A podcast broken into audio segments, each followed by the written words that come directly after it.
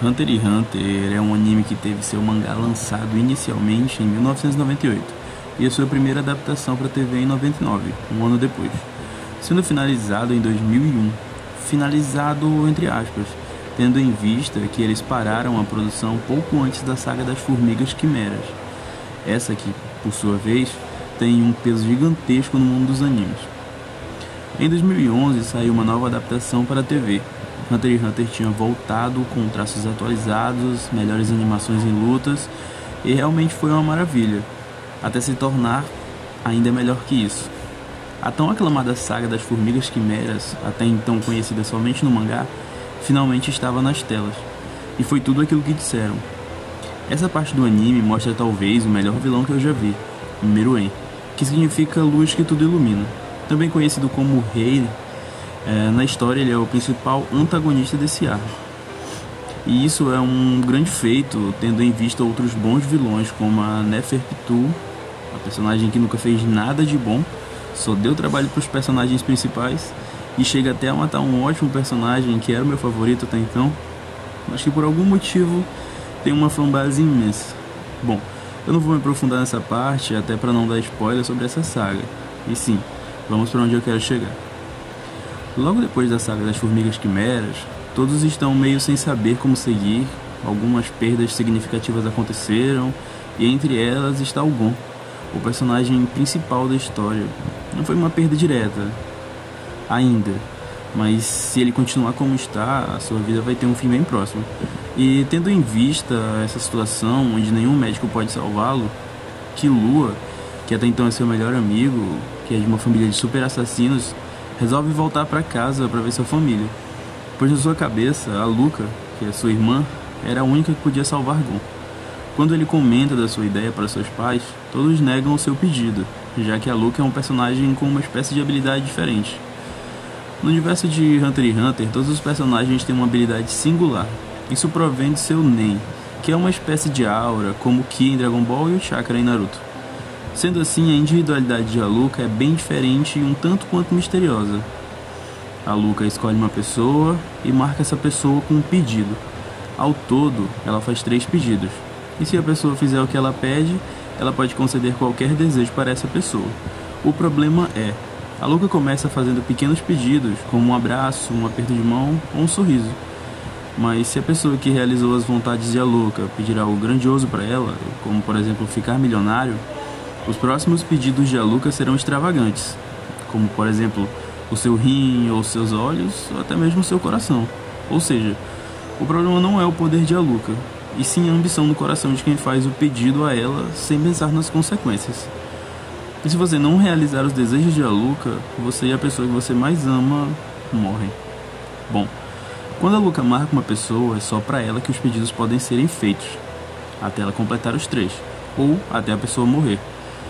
O quarto de Aluca é representado com super portas gigantescas, grossas, todas trancadas. É, essas trancas são revestidas por metal e são cheias de travas e cadeados. O que mostra que sua família não quer que ela tenha contato com ninguém, nem que a vejam. Bom, depois de muita discussão, que Lua entra no quarto dela e aí nos deparamos com um quarto super infantil, cheio de brinquedos e coisas cor-de-rosa. Quando a Luca aparece, ela é super meiga e feliz. E nitidamente a Luca é um homem, ou melhor, nasceu homem, mas se veste como uma mulher. A Luca é trans, e o anime escolheu mostrar isso de uma forma bem impactante. A Luca é mantida praticamente em cativeiro, sua família não quer que ela tenha contato com outras pessoas e etc. E isso representa muito bem muitas famílias que têm seus filhos homossexuais ou bi geralmente não aceitam ou tentam esconder mascarando de alguma forma, pensando assim que eles vão conseguir negar uma realidade.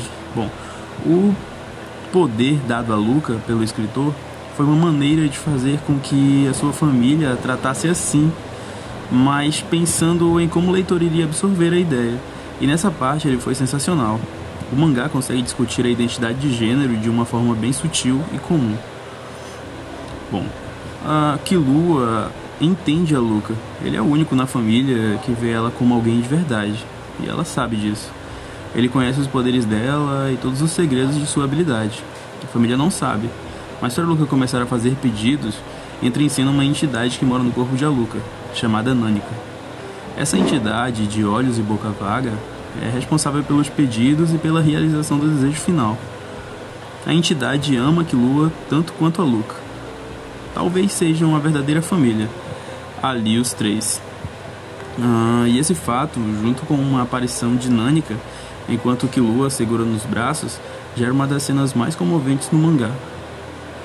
Kilua, na intenção de proteger a Luca, pede para que Nanika vá embora e nunca mais volte. Nanika chora e desaparece.